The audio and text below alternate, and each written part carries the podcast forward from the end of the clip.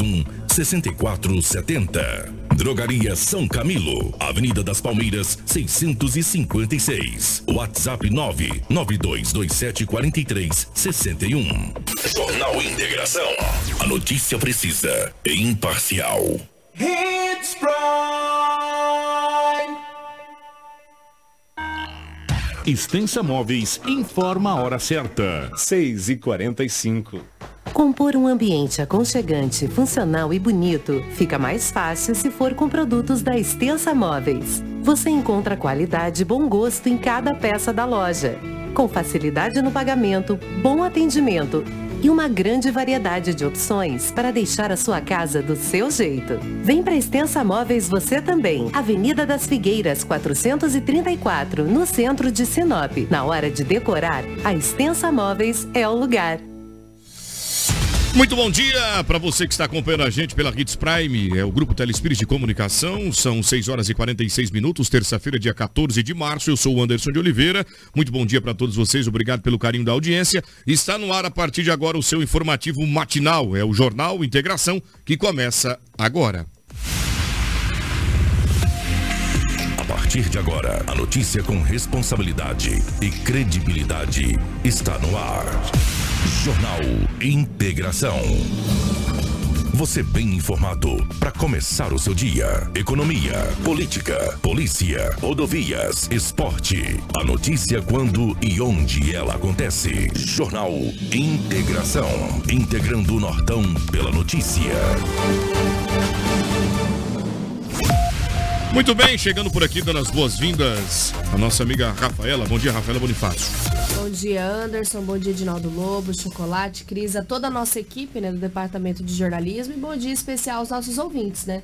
Que nos acompanham sempre sintonizados em 87,9 e através das mídias sociais. Muito bem, bom dia, Edinaldo Lobo. Bom dia, Anderson. Um abraço a você, toda a nossa equipe, aos nossos ouvintes, aqueles que nos acompanham no Jornal Integração. Hoje é terça-feira e aqui estamos mais uma vez para trazermos muitas notícias. Muito bem, desejo a todos nós um bom trabalho. Chocolate, a Cris também nos acompanha por aqui. Muito obrigado ao nosso departamento de jornalismo, faltando 13 minutos para 7 da manhã. E a gente começa com as principais notícias de Sinop e região. É notícia. Você ouve aqui. Jornal Integração. Homem é socorrido em estado grave após ser atingido por caminhonete em Sinop. Abrigo de mulheres em Sorriso pega fogo e imobiliza corpo de bombeiros. Homem que atropelou empresário no final de semana na cidade se apresenta na polícia. Mulher é presa em Sorriso acusada de ameaçar e agredir a mãe idosa. Bombeiros localizam corpo de empresário desaparecido no Rio Arinos. Adolescente de 17 anos é baleado em Sinop. Vítimas fatais entre carro e ônibus na estrada da guia são identificadas. Bombeiros de Sinop lideram buscas por morador que desapareceu em zona rural. Essas e outras informações serão destaques a partir de agora no Jornal Integração. Você que está nos acompanhando, sejam bem-vindos ao nosso informativo matinal que começa nesse instante. Jornal Integração. Integrando o Nortão pela notícia. Muito bem, eu já quero cumprimentar a você que nos acompanha pelas redes sociais e informar aqueles que ainda não conhecem a nossa plataforma. Estamos ao vivo pelo Facebook e também simultaneamente pelo YouTube. Corre lá, já compartilha a nossa live, manda para os seus amigos e familiares em qualquer lugar do Brasil para deixá-los muito bem informados e conhecer a nossa região norte do estado. As diversas informações que são registradas por aqui nas últimas 24 horas. Hoje nós receberemos também é, é, os membros, né, diretores da SESC, é isso? Que vai falar sobre um processo seletivo que está sendo realizado e o último dia de inscrição é hoje. Você precisa saber quais são os cargos que estão sendo pleiteados aqui na unidade Sinop. Então fique atento que ao vivo nós falaremos com os diretores da SESC daqui a pouco no nosso jornal Integração. São 6h49, o nosso WhatsApp já está liberado. É o 997-400-8668. Deixe seu recado, a sua participação. Caso tenha ocorrido alguma situação por onde você passa e para ir para o trabalho, faça uma foto, um vídeo, encaminhe para a gente. A nossa plataforma 93fm.com.br também está disponível. Faltando apenas 10 minutos para as 7 da manhã. E eu começo com um giro no departamento policial. E quem chega é ele, Edinaldo Lobo. Policial. Policial. Com Edinaldo Edinaldo Lobo, dando as boas-vindas mais uma vez a você e trazendo informações do Departamento Policial, que mais uma vez trabalha no combate ao tráfico de entorpecentes. Eu quero aqui cumprimentar a Polícia Judiciária Civil, a Polícia Militar, a Polícia Rodoviária Federal e os demais órgãos de segurança que têm nos proporcionado essa sensação de segurança pública através das ações que são realizadas em diversos âmbitos aqui no estado de Mato Grosso. Desta vez, onde ocorreu essa apreensão, Lobo? Conta para nós. Olha, Anderson, muito bom dia a você pela rotatividade do rádio, a toda a nossa equipe. Esse fato ocorreu na cidade de Rondonópolis, na região sul do estado. Sabe o que aconteceu? É, deixaram, abandonaram 551 tabletes de substância análoga à maconha. Na madrugada de ontem, a Polícia Militar recebeu uma informação que tinha um carro Gol cinza e um Fiat azul, que supostamente eles estariam com drogas. Essa informação, a Polícia Militar do 5 Batalhão da PM da cidade de Rondonópolis recebeu a informação. Ao chegar no local na madrugada, o homem do Gol já saiu em alta velocidade. Mas rapaz acelerou o Gol e saiu correndo. Um, um Gol saiu para um lado, o Fiat para o outro. A polícia conseguiu prender um, o motorista do Fiat. E o outro acabou abandonando o carro e embrenhou em um matagal.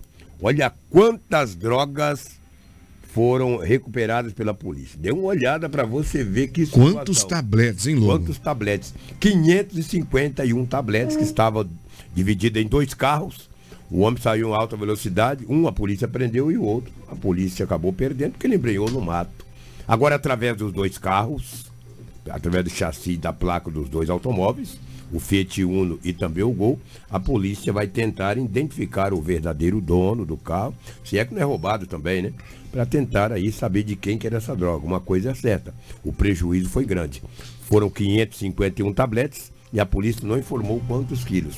Mas dá em média aí de um quilo, um pouquinho menos, um pouquinho mais, cada tablete desse. Então, tenho certeza Mais de 400 quilos foram. Mais de 400. Se é 551 tabletes, quer dizer que ultrapassou aí os 500 quilos de entorpecente. E, e detalhe, Lobo, ali conforme você está vendo, nós aprendemos isso e vamos colocar em prática sempre. Não foi só uma organização que tomou prejuízo, não, porque tem pacote amarelo, pacote vermelho. Você lembra que o Mesquita. O Mesquita falou aqui? Ó, pois é, então. Lá, tem vermelho, tem amarelo, tem verde. Tem verde, quer dizer, então foi mais, foram mais de uma, mais de uma organização, né? Que sofreu prejuízo por conta dessa apreensão de droga e a gente fica feliz por tirar de circulação este material Rafaela, você que é mãe pode muito bem falar conosco com propriedade. Esse material que assola a vida da juventude, dos adolescentes, né? Exatamente. Pode ser um atrativo, né, para os adolescentes que gostam de um dinheiro fácil, para aquele jovem que às vezes não vê uma outra alternativa e se sente atraído aí, claro, sempre por pessoas que são maiores, né? Que acabam aí é, cerceando esses adolescentes, esses jovens, para que tragam para a criminalidade. Até porque é muito mais fácil, né, Edinaldo Lobo? Sim, Ter um adolescente, um menor de idade, porque a gente sabe que eles são apreendidos e posteriormente liberados devido à nossa legislação. Então, os faccionados, né, o pessoal de facção criminosa até prefere trazer sempre um menor de idade. E é mais uma família que fica destruída. Então, parabéns à Polícia Militar que retirou essa droga de circulação. Queria recrutar diversos jovens para estar na rua na criminalidade. Muito bem, obrigado, Rafaela, pela sua participação conosco também, trazendo informações sobre o departamento policial e comentando, né, dando um conselho, orientando a nossa comunidade principalmente os adolescentes, aqueles que ainda estão em cima do muro, não sabe se vai para o mal ou para o bem, fica no bem, que é bom demais. Vamos falar também sobre 100 munições que foram apreendidas aqui em Sinop. Edinaldo Lobo conta para nós, polícia trabalhando. Se tem munição, tem arma em algum lugar. Seria usada para algum crime. Conta para nós. Com certeza. A Polícia Militar recebeu uma informação que vem aqui, ó, na Avenida das Embaúbas, muito próximo do, do, do, seja da Prefeitura Municipal. Tinha uma mala. Olha, tem uma mala jogada na calçada. Olha aí. Olha só, tem uma mala jogada na calçada. Os curiosos rodearam a mala, mas não quiseram abrir. Falou o quê? Chamou a polícia. A polícia chegou, deu a verificada, abriu a mala. Dentro da mala tinha 100, muni 100 munições de calibre 556. Calibre 556, de arma de grosso calibre. Derruba helicóptero. Derruba helicóptero. Aí a polícia falou, mas da onde que essas, essas munições? Não se sabe quem o abandonou ali. Não se sabe se viram a polícia abandonaram a mala, cheia de munições do calibre 556. O fato ocorreu na Avenida das Embaúbas, na cidade de Sinop, aqui no centro, no coração da cidade. As munições, juntamente com a mala, foram encaminhadas à Delegacia Municipal de Polícia Civil e a Polícia Civil passa a investigar para realmente saber quem abandonou aquela mala com aquelas munições, ou seja, 100 munições do calibre, um calibre grosso, né, 556. Nessa Avenida das Embaúbas, aqui próximo à Prefeitura Municipal, tem câmera de segurança. Dá para saber quem deixou aquela mala. A polícia vai investigar. O mais importante, que os objetos foram apreendidos. Mas aonde tem 100 pode ter mais 200, né? De outros calibres. Então precisa, sim, a polícia ficar atenta e tentar é, prender esse indivíduo ou esses indivíduos que deixaram essa mala carregada de munições de calibre 556. Lobo, você me fez um comentário, é. nos fez um comentário, aliás, na última quinta-feira, e observando essa apreensão de munições, inclusive de grosso calibre, me chamou a atenção o teu comentário, me fez, me remeteu ao teu comentário quinta-feira. A cidade está muito tranquila, Anderson. Eu falei para você. A cidade está muito tranquila, Anderson. E quando esse comentário seu foi feito, o Anderson ele, é jornalista, é, é natural que, que tem esse tipo de, de comportamento. Eu comecei a fazer uma análise. E agora vendo a bolsa que foi apreendida com 100 munições de grosso calibre, pode ser que seja sendo articulado um roubo. A banco, né? A banco, um assalto, um furto, algum departamento aí que possua cofre com, com quantidades consideráveis de dinheiro. Ou seja, fiquem atentos às autoridades policiais, porque não é comum encontrar uma mala com 100 munições de grosso calibre. Abandonada é? numa calçada? Abandonada no, em uma calçada. Próximo à prefeitura. Indica alguma coisa? Obviamente que sim, né? Então vamos ficar alertas, porque a calmaria proposta pelos criminosos em Sinop pode ser um sinal de alerta, Lobo. Sem dúvida alguma. Sinop, sempre eu falo, ou nós falamos, né? Sinop está controlada dentro, dentro da criminalidade. Acontecem as coisas. Mas se você for analisar bem nos últimos 10 dias, Sinop está bem controlada. Agora, de repente, no coração da cidade, próximo à prefeitura, uma mala abandonada numa calçada, com 100 unidades de munições aí, 556, imagina. É brincadeira? Estamos falando de calibre 22, 32, 38, é 556. É o tamanho dessa caneta aqui, cara que lá derruba helicóptero. Você tá louco? A polícia vai investigar e com certeza chegará a ter o autor ou os autores do dono aí dessa, dessas munições. E detalhes, tem munição, tem arma em algum lugar. Obviamente que sim. Obviamente que sim. Ninguém joga munição Nin... com as mãos, né? Exatamente. Detalhe também, ninguém vai comprar munição para ficar guardada em uma sacola em casa. Exatamente. Tem arma em algum lugar, em uma casa, um comércio, ou seja, né, na casa de um bandido, na casa vai ter essa arma aí. Se é registrada, não sei, se é de bandidos, a gente não sabe. O fato é que se tem munição, tem onde ela ser usada. Municiada, né? Sem dúvida. Muito bem, 6h57, estamos por aqui daqui a pouco. Coloque imagens do atropelamento ocorrido no último sábado. Daqui a pouco a gente vai trazer informações, porque o motorista que atropelou o Leandro, de pouco mais de 35 anos de idade, estava sendo procurado pela polícia, até porque ele se evadiu do local após atropelar o, o atleta. E a polícia, por sua vez, começa a buscar elementos né, para ajudar na localização deste responsável pelo atropelamento que matou este rapaz que estava praticando atividade física, fazendo um reconhecimento da pista onde deve ocorrer uma, uma corrida nos próximos dias. E já já nós vamos trazer para você, meu amigo e minha amiga, um material produzido pelo David Murba com novidades sobre o caso. David Murba, que é repórter da Real TV, inclusive quero parabenizá-lo pelo trabalho desenvolvido, ele e os demais repórteres da nossa emissora afiliada à Record TV aqui na capital do Nortão, pelo excelente eh, trabalho prestado à comunidade. E já já a gente traz as informações completas, mas antes o Anderson de Oliveira vai trazer para vocês um recado especial, sabe de quem?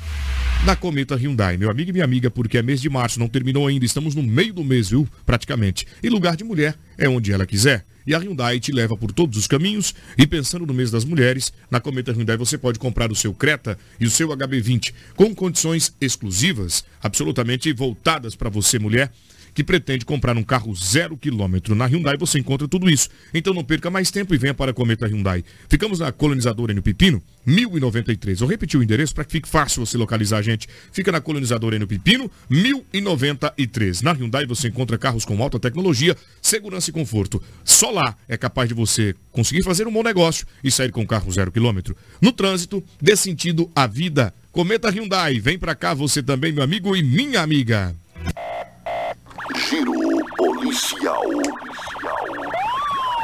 Com Edinaldo Lobo.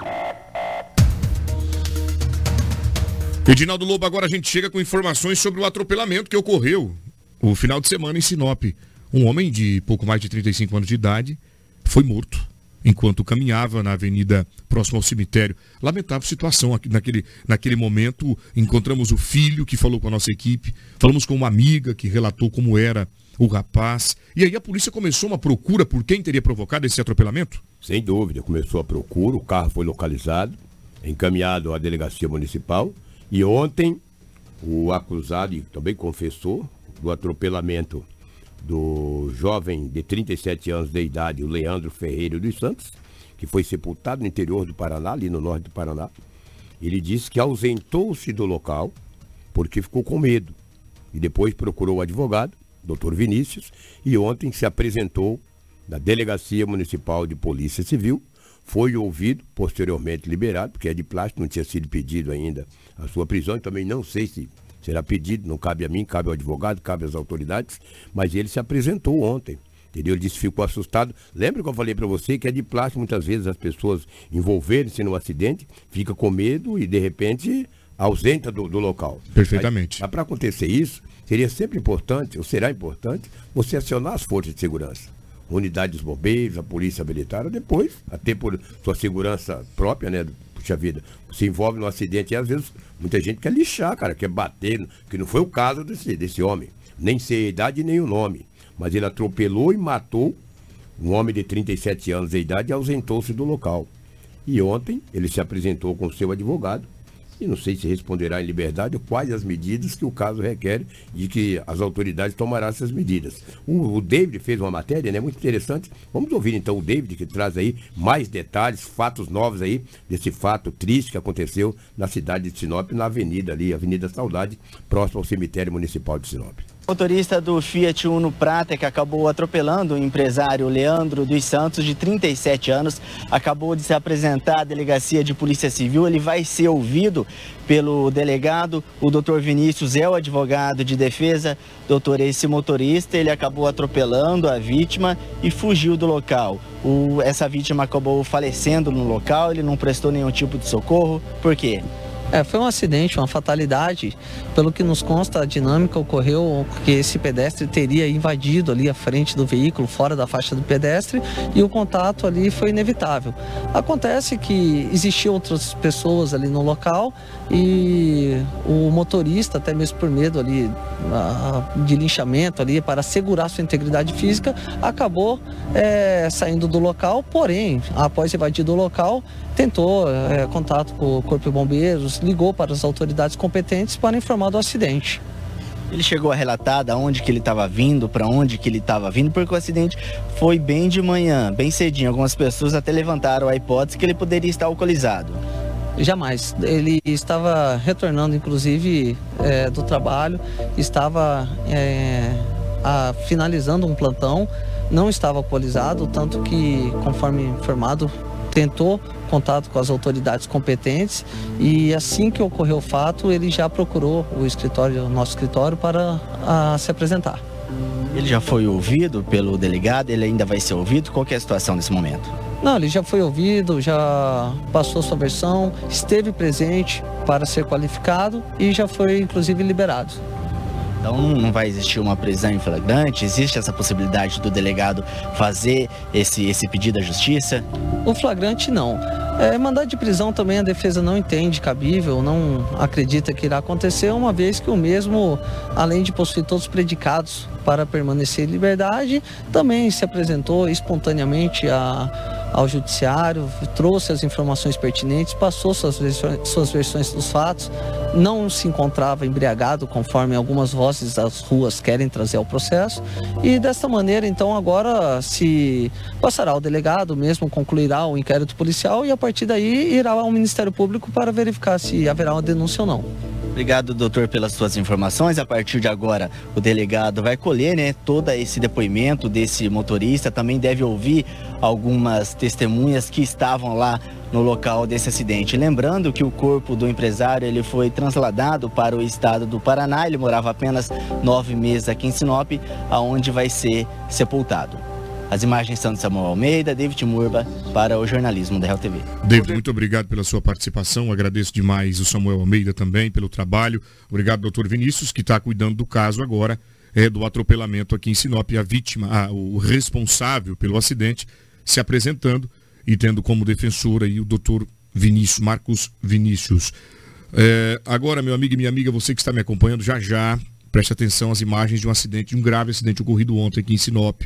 Coloca para mim é, chocolate nas, na tela, inclusive o pessoal de casa, uma caminhonete acabou atropelando uma pessoa que estava na frente de casa. A Rafaela e o Lobo chegam com, com informações daqui a pouco para nós do que teria ocorrido, porque o que eu percebo é que essa caminhonete estaria em alta velocidade, pela gravidade do assunto, pela gravidade da, é, da colisão. E conforme você vê o, o, o dano no veículo, no, na picape, indica que a pancada foi forte. E do local onde parou o caminhão em que ele bateu, até onde a caminhoneta foi estacionar, atingida, tem uma grande distância, o que indica então uma suposta carreira, falar igual o outro, né? Então daqui a pouco a velocidade alta. Daqui a pouco a gente vai trazer para vocês as informações completas sobre este caso registrado na tarde de ontem aqui em Sinop. Edinaldo Lobo, eu continuo contigo porque temos mudança na Polícia Rodoviária Federal do Estado de Mato Grosso, principalmente aqui na região norte. Conta para nós. Exatamente. O novo superintendente da Polícia Rodoviária Federal do Estado de Mato Grosso trata-se de Kellen Arthur Presa. Ele está substituindo, ou substituiu, o Célio Francisco, que durante muito tempo ficou frente à superintendência da PRF do estado de Mato Grosso. Muito bem. É normal no, no início do ano, quando troca de governo, ter essas mudanças. E até que demorou, nós estamos no meio de março, somente agora que houve a mudança aí, o Célio Francisco saindo e adentrando o Kellen Arthur Preza. Foi nomeado, assumiu, é, assumiu ontem, né, a, a, gestão e a superintendência da regional do estado. Kellen, o, o, o Lobo, ele tem 49 anos, jovem, né? Jovem, jovem. Natural de Cuiabá, Mato Grossense, olha só que bacana. Conhece bem o estado, né? De... As, nossas, as, as nossas mazelas do nosso estado. Isso é importante, porque quando é um policial rodoviário federal, federal, às vezes vem de outros estados do Isso. Brasil. E ele sendo cuiabano, sendo cuiabano, sendo do estado de Mato Grosso, tem conhecimento das nossas mazelas, das nossas MTs, das no, da nossa BR-163, que é uma das mais extensas do nosso país. Isso é importante, é um conhecedor do nosso estado. Alguém pode, de, de repente, falar, mas ele é federal, conhecer MT? Sim, porque são lugares de, de, de evasão, de fuga, e eles precisam conhecer justamente né, tudo que é de possibilidade de fuga para os bandidos aqui. E o Arthur ele é bacharel, Lobo, em administração pela Universidade Federal de Mato Grosso e em direito pela Universidade de Cuiabá, além de ser pós-graduado em políticas e estratégias para o setor público. Rapaz, ele é bem graduado pela Universidade Federal do Estado e em inteligência e estratégia pela Associação dos Diplomados da Escola Superior de Guerra. Ou seja, tem um vasto conhecimento e vai aplicar isso com certeza com muita maestria. Isso quer dizer, pelos números que você está trazendo aí, é um homem preparado e para trabalhar na Polícia Rodoviária Federal ou em qualquer instituição de, de alto nível, tem que ser um homem preparado e talvez o governo, talvez não, fez uma grande escolha. Tomara. E com 49 anos, Lobo, olha só o, o engraçado, ele ingressou com, em 1994, ou seja, muito jovem ele ingressou na Polícia Rodoviária Federal. É, não tinha nem 20 anos. E atuou, atuou na chefia, né? Chefiava o Grupo Especializado de Fiscalização e Transporte da Delegacia, da primeira delegacia da PRF em Diamantino foi titular da base descentralizada de comunicação da delegacia também, ou seja, vai contribuir muito para com a imprensa, tenho certeza absoluta, para divulgar o trabalho desenvolvido pela Polícia Rodoviária Federal. Desejamos ele uma boa gestão. Uma boa gestão, um bom trabalho com seus comandados e aproveitar a oportunidade, sempre nos ouve em sorriso, o Mesquita, que é o inspetor da Polícia Rodoviária Federal, que recentemente esteve aqui nos estúdios da Rádio Hits Prime FM. Grande profissional. Um abraço da nossa equipe da Hits Prime, Jornal Integração, cumprimentando, desejando um bom trabalho ao novo superintendente da Polícia Rodoviária Federal, região de Mato Grosso. Vamos agora trazer informações para você, meu amigo e minha amiga, de um grave acidente registrado na tarde de ontem. Meu amigo, gente de casa, povo da internet, Facebook, Instagram, olha a gravidade desta colisão. E eu chego aqui trazendo informações do trabalho desenvolvido pela polícia, até porque desperta por lá uma curiosidade, porque a violência do impacto, os danos provocados por, pela colisão, indicaram uma, um outro crime atrelado a, esta, a este acidente. É isso, Lobo? Exatamente. Ontem a Polícia Militar recebeu uma informação, através de 190, que estaria acontecendo um roubo em uma comunidade, o nome de Pato Bravo. Pato Bravo. Pato Bravo é quem vai aí na BR-163, destino a Sorriso, fica ali naquelas proximidades. Vou até fazer uma propaganda para frente um pouco do Impasa, até para você que nos ouve, que nos acompanha na live, entender mais ou menos a dinâmica e aonde que era o fato. Estava ali na tal da Pato Bravo, disse que estava acontecendo um roubo. Chegando lá, três pessoas, um, dois homens e uma mulher, roubaram um automóvel, ou seja, um automóvel polo. Rapaz, das informações obtidas, daqui a pouco o sargento Maciel vai trazer mais informações, é que eles um homem foi para dirigir a caminhoneta, cara. Aí a polícia chegou, eles evadiram-se do local, porque a S10 era roubada. Eles colocaram é, os donos da, da, da, da, da caminhoneta dentro do automóvel Polo. Eles perderam o controle do carro, bateu em um caminhão, bateu em uma árvore, olha a situação que ficou o carro. A polícia conseguiu prender um indivíduo e agora a Polícia Civil passa a investigar para saber a dinâmica desse roubo que aconteceu ontem na comunidade Pato Bravo, mas o Tenente Maciel, da Polícia Militar, traz mais informações da situação que ocorreu, um caso bastante inusitado, um caso bastante estrambólico, mas a polícia estava lá para fazer o seu trabalho. Vamos ouvir o mesmo. A princípio é uma informação de um roubo é, ali próximo à comunidade Pato Bravo, onde foram abandonadas as vítimas aí. Aí houve a comunicação do roubo, a gente se deslocou para cá. No entanto, um dos bandidos aí é, tentou foragir aí com essa caminhonete que foi tomada de roubo. Ele acabou causando esse acidente aqui é, qual senhores já puderam é, gravar aí, onde acabou atropelando uma pessoa que foi em estado grave para o hospital. E, enfim, acabou danificando também o material do roubo aí, que é a caminhonete, certo? Diante disso aí a gente de, começou a diligenciar, que ele correu para o mato logo à frente aqui. Conseguimos localizar ele ao fundo do Distrito, Distrito Industrial Comercial é, Sul, na última rua, ele está um pouco machucado aí devido ao acidente e aí ele acabou é, batendo de frente com a viatura lá e se entregou, não resistiu. Agora ele vai ser conduzido aí vai responder pelos crimes lá. É, até então aí o, houve a questão do, do roubo, né? Houve a questão do cárcere privado e também do acidente aqui com lesão corporal grave. Ele vai responder todos esses crimes aí, o que o delegado também entender que pode ser cabível ao fato. A princípio um casal, um casal deu iniciativa aí é, junto às vítimas dizendo que queria comprar um imóvel. Então bem vestidos aí, eles se apresentaram a vítima e então eles ganharam confiança, né? Foi quando levaram esse cidadão aí para estar tá conduzindo essa caminhonete e renderam as vítimas por lá então. São mais um casal que acabou evadindo aí num, num veículo polo de cor branca. Ele está bem sujo de barro aí, o pessoal já está diligenciando aí, ver se localiza alguma coisa a respeito. A princípio diz que o casal estava armado, esse aqui não foi localizado nada com ele. E a princípio o casal estava em posse de uma arma, mas de acordo com ele aí, eles acabaram levando essa arma aí. Muito bem, polícia atuando rapidamente em diligências para tentar localizar este polo com um casal. Rafaela, quem tem informações também sobre este caso, um drama que a, que a família viveu, né? Até porque eles chegam agressivos para cumprir com o que está estabelecido. Isso, exatamente. E olha a situação, né? Na, na negociação de um imóvel, né? Acabou chegando três pessoas. Claro que as vítimas nem sabiam o que iria acontecer ali no futuro próximo.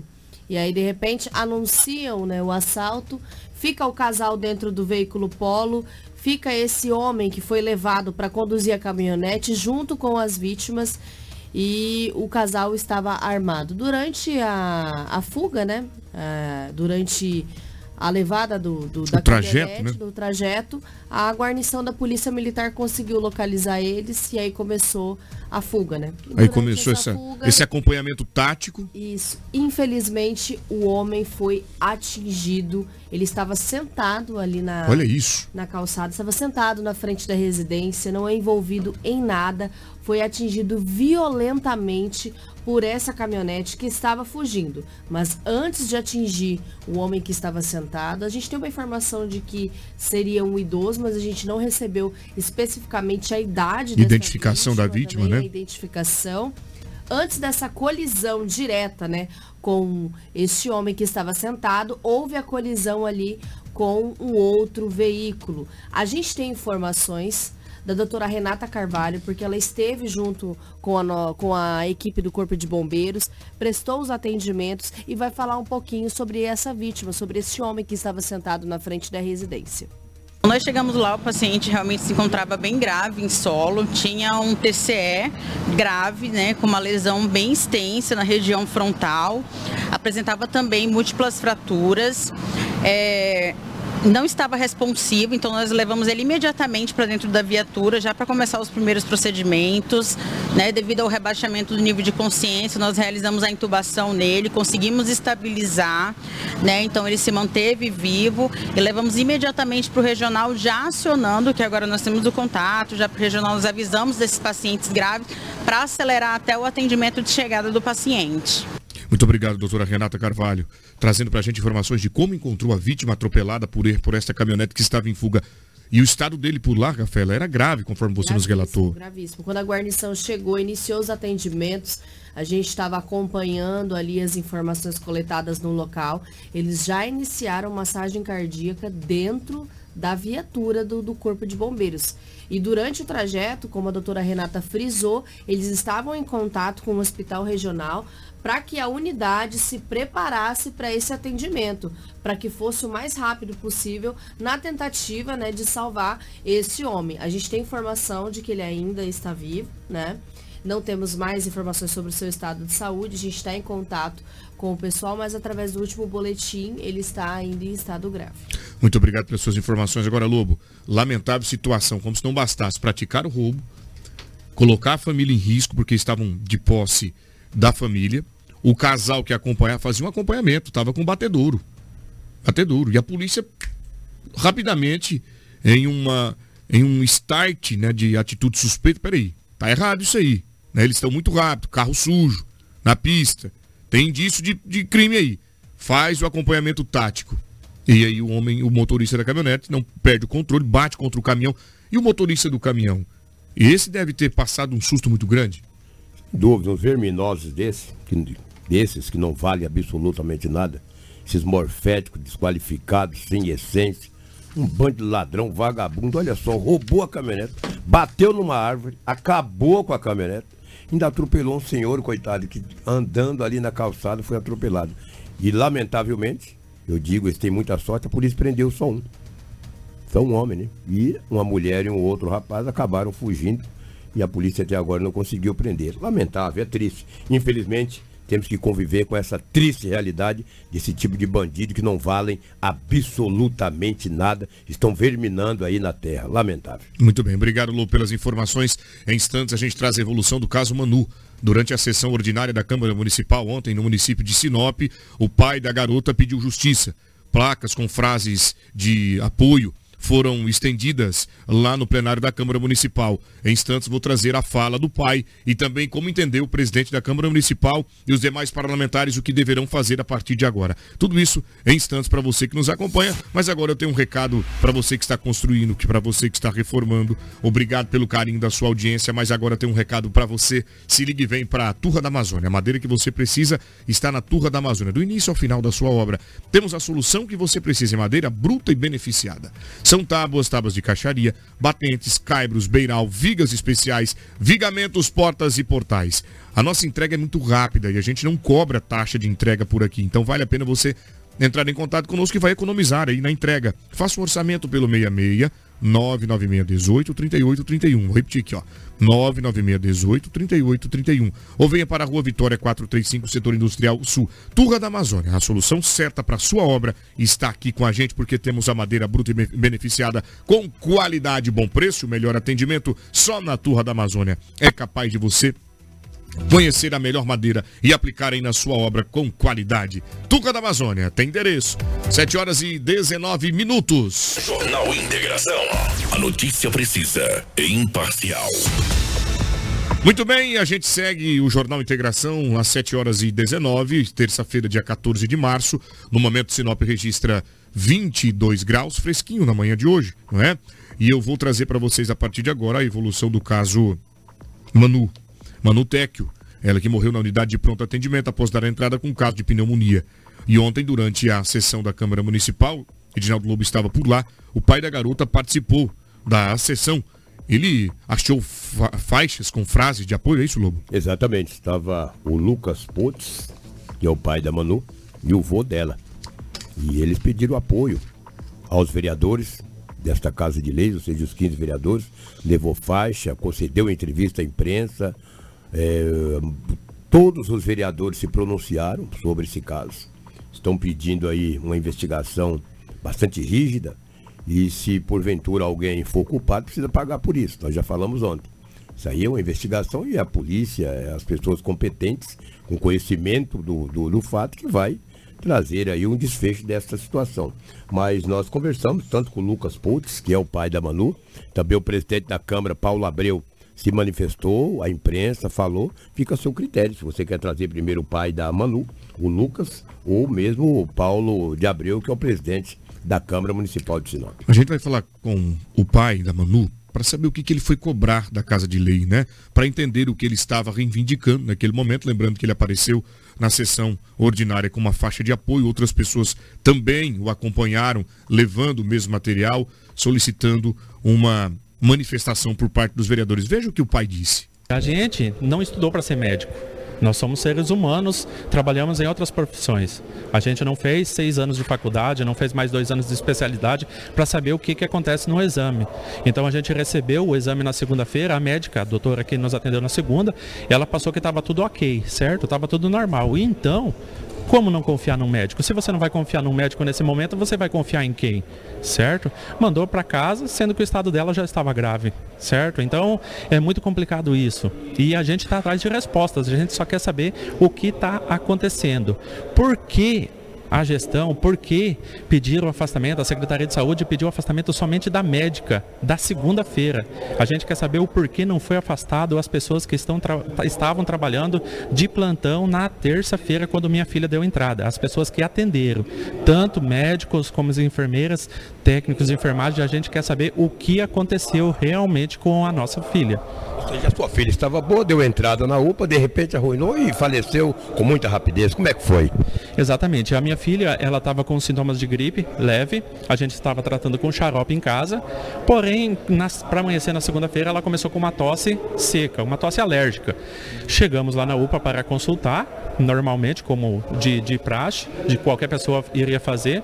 É, a médica de solicitou o exame de urina e de sangue ficaria pronto, isso foi uma hora da tarde, na, ficaria pronto às 6 horas da tarde. Nas 6 horas da tarde a gente retornou, porém só estava pronto o exame de sangue. O de urina, por algum problema, não poderia ficar pronto por virtude do laboratório, segundo a atendente da recepção. Certo? A partir daí, ela pediu se gostaria de passar pela médica ou ficaria por isso. A minha esposa pediu para passar pela médica para mostrar o exame. Já estava ali, automaticamente já mostraria para ela. Ela avaliou o exame, o resultado do exame, falou que estava tudo ok. A minha esposa questionou uma ronquidão nas costas da minha filha, que tinha uma ronquidão nas costas. A médica examinou e falou que estava tudo normal. O pulmão dela estava limpo e estava tudo normal passou mais um xarope. Outro xarope não era o mesmo que a gente estava dando já, mas porém somente um xarope para voltar e disse nas palavras que era somente uma tosse alérgica. A gente voltou para casa, certo? Chegando em casa, passamos a noite, a minha filha estava tossindo um pouco ainda à noite, mas conseguiu dormir. Na manhã seguinte ela continuou com aquela tosse. O remédio não faz é, ele não faz efeito imediato, então ele leva um tempo. Então a gente deu uma vez, deu duas vezes. Na terceira vez que a gente deu, não houve melhoras. Foi quando a gente resolveu voltar à UPA. Nós voltamos à UPA, chegamos lá, fomos atendidos. Quando passou pela triagem, a enfermeira que fica ali na frente, eu não sei se é enfermeira ou médica que fica ali na recepção, ela avaliou o quadro da minha filha e percebeu algo de anormal ali. Ela percebeu algo de anormal, chamou o médico. A minha filha foi atendida muito rápido. A estranheza foi essa. Ela, ela, foi atendida muito rápido, graças a Deus, de um certo modo. Ela foi levada imediatamente para dentro, lá para dentro, e de imediato eles pediram um raio-x, o que não foi pedido na segunda. Eles pediram imediatamente um raio-x para ela. Ao pegar o raio-x, eles viram que antes de pegar, eles já colocaram ela no oxigênio, no balão de oxigênio e fazendo a inalação antes de colocar no balão. Logo após isso, eles levaram para a cama. Falaram que a minha filha, quando pegaram o, o, o raio-x, falaram que a minha filha, o estado dela era grave e ela precisaria de uma UTI pediátrica. Porém, Sinop não tem. Capital do Nortão, que todo mundo sobe, grita, estufa o peito, bate no peito, fala que vai ser dividido o Mato Grosso e aqui vai ser a capital. Não tem uma UTI para, para as crianças do nosso município. Uma cidade com 200 mil habitantes é uma vergonha isso. Eu hoje eu vejo como uma vergonha. Nesse caso, eles solicitaram que ia ter. A gente ligou para o Wesley, graças a Deus ele conseguiu. E aqui eles falaram que ela teria que ser levada ou para Lucas Sorriso ou Alta Floresta. O Wesley de imediato entrou em contato com a secretaria diretamente. Não tinha vaga nessas três cidades. Teria em Cuiabá ou Nova Mutum era somente eles estabilizar minha filha e mandar para uma dessas cidades. Agora, o que eles fizeram? Não deixaram a mãe ficar junto com minha filha, tiraram ela da ala de emergência a partir do momento que deram sedativo. Então, a gente não sabe o que, que aconteceu realmente lá dentro. Obrigado, Lucas, que apesar da dor, do sofrimento, ainda tira um tempo para contar essa história toda para nós novamente, né? Explicando como ocorreu, para que a gente entenda de fato. E abrimos espaço para que a médica que atendeu, as pessoas que estavam no momento da, é, do protocolo que foi desenvolvido, possa também se pronunciar, se manifestar. Abrimos espaço para vocês para falar sobre este assunto. E na Câmara Municipal, o presidente Paulo Abreu também se manifestou diante né, do que propôs e do que reivindicou o pai e amigos de Manu. A gente consterna a nossa preocupação é com a saúde pública do município de Sinop, né? E se dispõe a cobrar, continuar cobrando, como fizemos lá atrás em 2021, entregando ofício para o governador solicitando as UTIs infantis para a cidade de Sinop, que não tem até hoje. Então é inadmissível. E, e, também é, cobrando mais fiscalização dos serviços ofertados pela empresa terceirizada que faz a gestão da UPA. Né? E nós também já participamos de uma CPI, na época teve um resultado que foi a troca da empresa que estava atrasando o salário dos servidores. Então é, compete a nós é, esse tipo de trabalho, fiscalização, de cobrança, né? e dizer que estamos à disposição, qualquer tipo de legislação que vir aqui para essa casa, mudança orçamentária que for, em prol da saúde, a gente é parceiro. Acredito que os outros demais 14 vereadores também é, concordam que a prioridade da gestão tem que ser a, é a saúde melhor para a nossa cidade. E a gente vai continuar cobrando e, e auxiliando o que for preciso. O pai da Manu veio à Câmara Municipal fazer sérias cobranças. Quais as medidas serão tomadas pela Câmara de Vereadores através do presidente Paulo Abreu? É como falei, foi uma fatalidade de, uma perca de uma criança, um caso emblemático, que, mas que serve também para mostrar a situação da saúde no, não só em Sinop, né, no estado, né, para aumentar essa cobrança, intensificar essa cobrança que a gente tem feito é, junto ao estado para essa vinda de UTI neonatal para Sinop. É, questão do procedimento de quem está errado, está certo? Isso tem que ser averiguado em qualquer órgão, principalmente um órgão público ligado à saúde, né? Não vamos aqui estar tá fazendo uma caça às bruxas, é porque a gente não, não sabe tecnicamente é, a, a, causa, a culpa de, de, desse, desse ocorrido. Mas compete a nós essa cobrança maior aí é, em torno do Estado, principalmente para que venham essas UTIs para cá e sempre a melhoria no serviço que é ofertado para a população. Vereadores, estou à disposição do pai dessa criança que acabou falecendo, Abreu? Com certeza, né? É, como não só nesse caso, mas como em todos os casos que as pessoas nos, nos procuram, que cada vereador aqui é cobrado é, por demandas de saúde, a gente está sempre à disposição para tentar resolver. Mas precisamos trabalhar para resolver o problema macro, né? Que é um problema de, de falta de vagas mesmo para nossa cidade, para evitar que esse tipo de coisa é, venha a acontecer, né?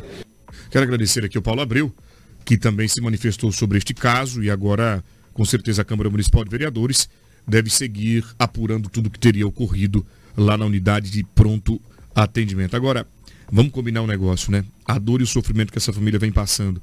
E diante da repercussão, porque o caso ele tomou uma dimensão muito grande, porque o grau de notoriedade dele é elevadíssimo. E agora, por sua vez, provocou até a vinda do proprietário do Instituto de Gestão de Políticas Públicas, o Jefferson, para cá de forma extraordinária, para que possa acompanhar tudo o que está ocorrendo. A médica foi afastada e agora será apurado se outras pessoas também têm responsabilidade sobre este caso e serão punidas. Houve até um pedido, um ofício, não é isso, Rafaela? com pedido de afastamento da secretária de saúde, houve apenas três assinaturas até o momento. A gente vai aguardando e apurando tudo isso aqui. Lembrando que qualquer novidade sobre o caso Manu, nós falaremos aqui no Jornal Integração. O ofício foi feito para o prefeito, solicitando o afastamento da secretária de saúde, a Daniela Galhardo. Assinaram os três membros da Comissão da Saúde. Não foi solicitado aí a assinatura dos demais vereadores. A gente está com essa informação, a gente já está entrando em contato com o presidente da Câmara, o Paulinho Abreu, para trazer mais detalhes sobre este ofício que foi encaminhado ao prefeito de Sinop. Abrimos espaço para a Secretaria, a Secretaria Municipal de Saúde, tão quanto para as pessoas envolvidas no caso Manu, caso queiram se manifestar sobre o caso. Obrigado, Lobo. Obrigado, Rafaela. Agora a gente muda de assunto e vai falar de educação. Porque aqui no Jornal Integração nós também temos espaço. Educação atrelada à oportunidade de emprego. Se ligue e vem. Jornal Integração. Integrando o Nortão pela notícia.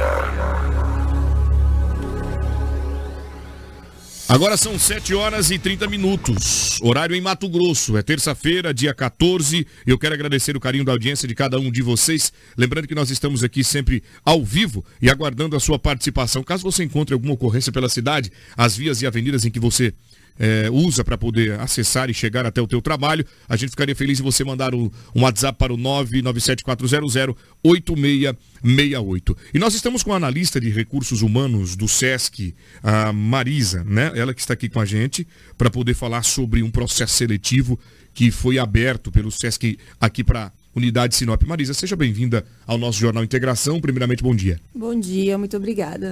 É uma honra recebê-la por aqui para falar de oportunidade de emprego. Vocês abriram um processo seletivo. Explica um pouco sobre este certame que deve acontecer em Sinop. Abrimos dois processos seletivos, estamos com duas oportunidades, né? É, duas vagas. É, para a unidade que nós estamos construindo aqui em Sinop, né? E lembrando que o processo seletivo que vocês abriram, as inscrições terminam hoje. Isso, elas estão encerrando hoje, né? Então, quem tiver o interesse pode tanto se cadastrar pelo site, como nos procurar presencialmente na unidade do SENAC aqui em Sinop. Quais são as vagas que vocês estão disponibilizando para a cidade? Nós estamos com a vaga de artífice de manutenção generalista, né? Que é o famoso pedreiro, né? Ah, sim. É na área da construção. Arrumaram um nome mais bonito aí pro pedreiro, como é que é? Artífice de manutenção, é? viu aí, Lobo? Isso, que ele é generalista, né? Ele realiza todo o trabalho dentro da construção civil. Então, muito bem, vamos lá. Artífice de manutenção. Atenção, senhores pedreiros, vocês podem já adotar esse nome por aí, ficou um nome mais bonito. E o salário é bom também? O nome mudou, tem que aumentar o salário, porque ficou mais técnico o nome. É, o salário é bom, o salário para 40 horas, de 2.277,33. Para este cargo de artífice, nós estamos com seis posições, seis vagas. Seis vagas? Isso. E quem pretende pleitear essas vagas, o que deve fazer? Deve se inscrever no nosso site, sescmt.com.br, na aba Trabalhe Conosco, ou nos procurar presencialmente na unidade do Senac aqui em Sinop. Quais outras vagas vocês estão oferecendo, Marisa? Nós temos também duas vagas, duas posições para o cargo de auxiliar operacional. O auxiliar operacional faz o que lá? Ele é o auxiliar do artífice. Então, todo o trabalho de suporte ao artífice é o auxiliar operacional quem realiza. Então, tá aí para participar também deste, desta vaga, o que deve fazer? Ele deve se inscrever no nosso site, né, sescmt.com.br, na aba Trabalhe Conosco, ou nos procurar presencialmente na unidade do Senac aqui em Sinop. Qual o valor do salário, remuneração do rapaz? 1.645 para 40 horas semanais trabalhadas. A contratação ela é temporária ou é, ou é permanente? Não, ela é efetiva. Efetiva. E além de, desse valor salarial, dessa remuneração, nós temos também benefícios para o nosso colaborador. Quais são eles? É o Vale Alimentação, é no valor de 900 reais e acredita todo dia 15. E também plano de saúde Unimed e também seguro de vida para o colaborador. Muito bom, então tá aí vaga de emprego pra, para o SESC efetivo. É, para 40 horas são duas vagas aqui no município em Sinop. Rafaela, deseja fazer alguma pergunta, Marisa? Desejo sim, Anderson. Oportunidade aí para quem está nos acompanhando aqui na Hits Prime. Quais são os requisitos né, que a pessoa precisa atender para esses dois cargos aí que estão à disposição pelo SESC? Tanto para o artífice quanto para o auxiliar, é o ensino fundamental completo, né? e também é, ter, ter, seis meses de, é, de experiência profissional na área da construção civil. É, tem, tem custo a inscrição? Não, é gratuita. Então tá todo mundo convidado, vagas de emprego pelo SESC aqui na nossa cidade. Lobo, tem alguma pergunta, Marisa? Dizer que a gente fica feliz, né? Sinop é uma cidade de oportunidades. Está aí, ó, vaga de emprego. Eu vi ela falar aqui no salário de R$ 2.200, mais 900 reais de vale alimentação mais seguro de mais... mais seguro de saúde, etc, etc. Exato. Então isso é muito importante. Tá aí uma oportunidade. Você que queira trabalhar, tem gente que reclamar, não tem serviço. Serviço tem. Muitas vezes falta qualificação. E não estou dizendo só do SESC aqui não. Aqui é uma oportunidade ímpar. Então é importante. E pode ser homens e mulheres também, porque tem muitas mulheres Exatamente. também que trabalham nesse ramo, né, sim, né, Marisa? Sim, é ambos os sexos. É, que legal. Agora, deixa eu te perguntar, qual é o horário de trabalho? Só para as pessoas se, se, se eh, atentarem? Qual o horário O de horário trabalho? de trabalho é horário comercial, né? Das 7h30 às 5h30, com intervalo para o almoço, né? Podendo, em uma eventualidade, ter algum trabalho ao fi- aos finais de semana ou estender um pouquinho o horário, né? Mas isso é eventual. Muito bem. Qual, qual o canal que a pessoa pode procurar para ter mais informações? Nós temos também nosso contato de WhatsApp, além do nosso site, né? É, o número é o 659 99519388. Muito bem, Marisa, obrigado pela sua participação no Jornal Integração. Porta aberta para sempre que você eh, precisar, chegando com oportunidade de emprego, é sempre muito bom informar a nossa comunidade. É um trabalho de utilidade pública que a gente desenvolve. Obrigado, seja sempre muito bem-vinda. Muito obrigada. Obrigado, Lobo. Obrigado também a Rafaela. E a gente segue agora com as notícias regionais, trazendo muita informação para você de Sinop e região. Até porque no Jornal Integração tem muita notícia. Jornal Integração. Integrando o Nortão pela notícia.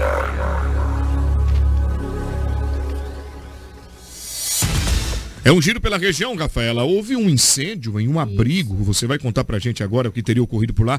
Houveram vítimas, o que ocorreu. Mas antes, deixa eu só mandar um abraço aqui pro nosso amigo, eh, o José. Ele disse assim, ó, bom dia, Anderson. Quero parabenizar vocês. Ontem mandei uma mensagem avisando sobre um vazamento no novo, no novo estado.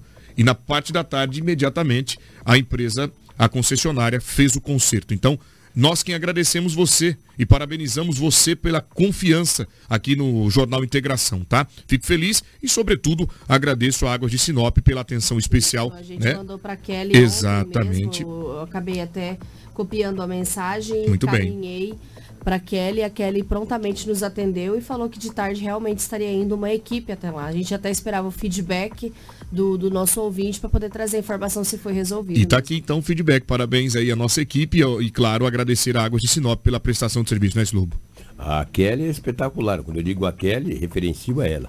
Mas a equipe sempre tem atendido. Sinop é uma cidade com 222 bairros. Perfeito. É humanamente impossível sair procurando vazamento. Se você tem na sua rua, no seu bairro, mantenha o contato que dentro das possibilidades eles irão arrumar como conseguiu resolver esse problema. Obrigado, Zé Aparecido. Giro da região, a Rafaela traz um abrigo, pegou fogo em lá em Sorriso. Conta pra nós. Isso mesmo, Anderson. Aconteceu na noite dessa segunda-feira um incêndio de grandes proporções atingiu a Casa Abrigo da Mulher de Sorriso, situada no Jardim Aurora. O corpo de bombeiros esteve no local e controlou as chamas. Segundo a guarnição, teria iniciado em um dos quartos e acabou se espalhando rapidamente para outros cômodos da casa. Ao menos dois quartos foram destruídos aí pelas chamas.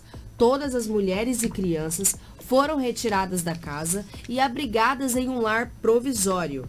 Ninguém se feriu nesse incidente e uma senhora ela acabou passando mal por conta do susto. Então aí a guarnição realizou o atendimento. Após apagar as chamas, o corpo de bombeiros isolou o local, fizeram um rescaldo para terminar de eliminar o fogo. A gente tem a sonora com o sargento Talmir do Corpo de Bombeiros, que traz informações dos trabalhos realizados pela guarnição. Na verdade, a gente não teve muita informação, né? Tendo em vista que geralmente incêndio, é, digamos que ocorre um sequestro emocional. Isso é natural, que as pessoas não consigam passar as informações exatas. Mas, enfim, é, a priori, pelo que a gente pôde perceber, o fogo estava em um cômodo, né? Ele começou em algum quarto, deu pra perceber. Só que quando a gente chegou, essas chamas do quarto já estava toda dentro da parte do forro acima, né? Então a gente teve um pouco, é um pouco de dificuldade em acessar ali, mas enfim, a gente conseguiu fazer o combate a incêndio que ficou resolvido aparentemente em dois cômodos, né, que aparentam ser dois quartos. Agora a gente está fazendo um rescaldo ali porque a parte do madeiramento ainda está com uma leve brasa, né?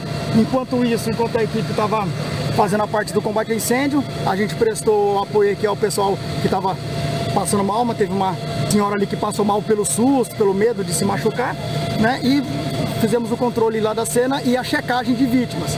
É, segundo o pessoal da, da Casa Abrigo, todos saíram, já fizeram contagem e não ficou ninguém lá dentro. Então a gente, finalizando o rescaldo agora, a gente vai fazer mais uma busca para realmente confirmar que não tem ninguém lá dentro. Mas a priori realmente não tem. Tem, tem criança lá dentro na hora ou como? O pessoal falou que não. O pessoal falou que não, que toda a equipe que estava ali é só da coordenação e eles já saíram. Então a gente só está é, acabando de fazer o combate em cima, por quê? Porque a parte do madeiramento tá caindo, né? Então a gente tem que ter um pouco de tato para ninguém se machucar ali. Muito bem, obrigado ao sargento Talmir, ele que explica o que teria ocorrido neste abrigo. Rafaela, seguindo por aqui, adolescente foi baleado, 17 anos de idade, conta pra gente o que teria ocorrido. Isso, Anderson, a gente ficou sabendo dessa informação ontem, né? Mas a ocorrência, ela aconteceu ali no, na madrugada, né? 5 horas da manhã do dia 12. A Polícia Civil, ela confirmou o registro do boletim de ocorrência de uma tentativa de homicídio aqui em Sinop. A Polícia Militar ela foi acionada pela equipe da Unidade de Saúde, da UPA, informando a respeito de um adolescente que deu entrada na unidade com um disparo de arma de fogo. No local, a vítima relatou que ela estava trafegando no bairro Jardim São Paulo quando sentiu um impacto e percebeu que foi atingido por um disparo de arma de fogo. Ele acabou se deslocando até a unidade de pronto atendimento, até a UPA, e a Polícia Civil agora vai investigar este crime. Mulher é presa por ameaçar e agredir a própria mãe, que sofria de um. sofre de câncer, é isso? Isso Olha mesmo, a falta de empatia, gente. Isso aconteceu no município de Sorriso, Hã? uma ocorrência muito triste. Ontem nós tivemos a confirmação deste caso e a gente vai trazer agora no Jornal Integração. Vale ressaltar que tem uma crescente muito grande, o Anderson, desses tipos de crimes que estão acontecendo aqui na, na região norte do nosso estado. E vale reforçar aí, né, gente? Mãe é tão sagrada. E essa mãe, ela sofria de câncer, tá? Ela tinha um câncer terminal. Uma mulher de 35 anos, ela foi presa na segunda-feira em Sorriso. é, por ameaçar e agredir a mãe idosa que tinha câncer em estágio terminal e descumprir medidas protetivas de não se aproximar da vítima. A delegacia de Sorriso apurou que a idosa sofria e foi agredido pela filha, conforme registros percebidos pela Polícia Civil eh, em 2021, que foi feito pela própria vítima. Ela narrou que estava sofrendo ameaças e violência psicológica da filha, que ameaçava constantemente que lhe desse dinheiro para manter o vício em entorpecente. Na ocasião, a vítima prestou declarações na delegacia e relatou que a filha, por ser usuária de drogas, não vivia com ela e deixava com a idosa a responsabilidade de cuidar dos filhos.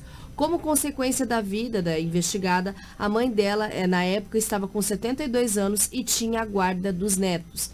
A vítima revelou que por diversas vezes a investigada ia até sua residência, visivelmente drogada, e a ameaçava pedindo dinheiro.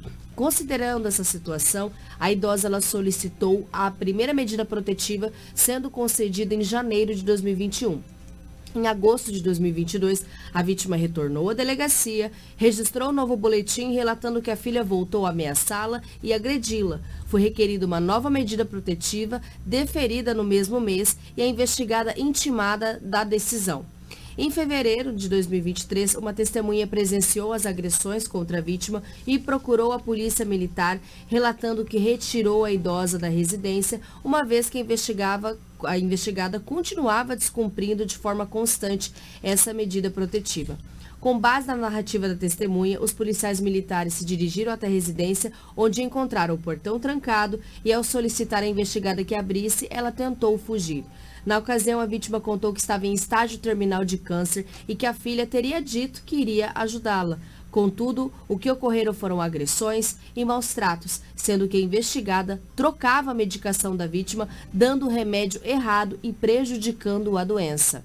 A investigada foi presa em flagrante pelo descumprimento da medida protetiva e maus tratos ao idoso, encaminhada à audiência de custódia e, posteriormente, foi liberada provisoriamente com proibição de manter qualquer contato com a vítima e de frequentar a residência da própria mãe.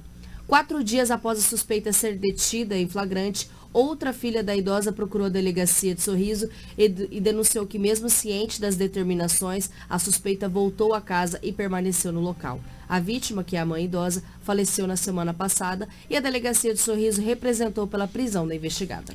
Se fosse ela com câncer, a mãe estava até agora sentada do lado da cama cuidando dela. Lamentável, como a inversão de valores, como a falta de empatia, de amor e cuidado, fraternidade, tem se perdido neste momento, né? Nesta, neste mundo em que a gente está vivendo, pessoas que têm deixado de amar e principalmente quando se trata de família, filho que mata pai, filho que mata mãe, irmãos que se se agridem, irmãos que se matam, e aí óbvio que nós precisamos deixar essa reflexão ame mais, respeite mais a sua família. Olha isso, porque mãe tem um amor incondicional, conforme vocês sabem disso. O Medinaldo Lobo, nós vamos trazer agora, vamos voltar para a cidade, Rafaela, também, porque nós temos uma fala do presidente Paulo Abreu, Isso. que trata do ofício que foi apresentado ontem pelo professor Edivaldo, que requer o afastamento da secretária Daniela Galhardo da Saúde. O Paulinho falou com a nossa equipe e tem mais informações acerca desta manifestação. Bom dia a todos, é, Rafaela, Lobo, Anderson, todos os ouvintes da Redes Prime. É, quanto ao ofício é, que foi pedido o afastamento da secretária de Saúde, estive após a sessão é, no gabinete do vereador professor Edivaldo. Estavam presentes os membros da comissão de saúde, né, compostos pelo vereador Moisés Jardim do Ouro e vereador Luiz Paulo da Gleba. E lá eles produziram esse ofício é, solicitando esse afastamento. Porém, não é um, um pedido é, previsto né, na lei, conforme existe na nossa lei orgânica do município, onde, através né, do pedido de mais de 10 vereadores, pode ser feito afastamento de um secretário. Porém, optaram por fazer apenas o ofício como representação da Comissão de Saúde, né, indicando ao prefeito essa situação. Então, é importante salientar é, e, e não podemos fazer julgamentos quanto a quem assinou quem não assinou. Foi uma iniciativa da Comissão de Saúde apresentar esse ofício prefeito. Não é uma proposta é, de afastamento é, da secretária através do que é previsto na, na lei orgânica do município, onde é, poderia ter sido feito. É, a gente é, vai se eximir de estar é, dando a opinião sobre o afastamento, porque a gente entende que a gestão é do executivo. Né? A Câmara pode fazer esse pedido, mas é uma análise da gestão, né? É, quanto a um fato que ocorreu, não podemos é, dizer que a culpa direta disso é da secretária, né? Como eu falei, tecnicamente a gente é muito difícil falar sobre um erro médico, um erro de procedimento, né? Que precisa ser sim averiguado, precisa ter melhoria na saúde, mas é, acredito que o afastamento da secretária não seja a solução é, para esse caso geral. Né? Nós temos vários fatores envolvidos. Temos a questão de uma empresa terceirizada, temos a questão do governo de estado que sempre tem deixado a desejar no atendimento é, das vagas, principalmente de UTI infantil. Então é um assunto bem mais amplo do que apenas é, a troca de secretários aqui da, do município de Sinop. Muito obrigado, Paulo Abreu, pela manifestação. E a gente vai se despedindo, já são 7 horas e 47 minutos. Agradeço a todos que estiveram conosco aqui no Jornal Integração. Desejar uma ótima terça-feira, um dia muito produtivo para todos vocês que estão no trabalho e que a graça de Deus Pai esteja com todos. Suas considerações, Rafa. Obrigada a todos que acompanharam o nosso Jornal Integração. Amanhã nós retornamos com muita informação. Obrigado, garota. Meu companheiro Edinaldo Lobo. Um abraço, que fiquem todos com Deus. Amanhã, se Deus quiser, Ele quer, estaremos de volta. Marisa, suas considerações finais. Muito obrigada pelo espaço e desejo sucesso para todos. Muito obrigado, gente. Fique em paz. O Anderson de Oliveira fica por aqui. Te encontra na Real TV às 10 horas e 50 pelo Balanço Geral. Obrigado, Cris. Obrigado, Chocolate. Fiquem com a programação da Hits Prime. Tem muita coisa boa: música, entretenimento, bate-papo, dica de economia, sorteios de prêmios. Vem a Elaine aqui agora com a Super Manhã Prime para você. 7h48. Tchau, tchau. Te vejo amanhã. Você ouviu pela Hits Prime Jornal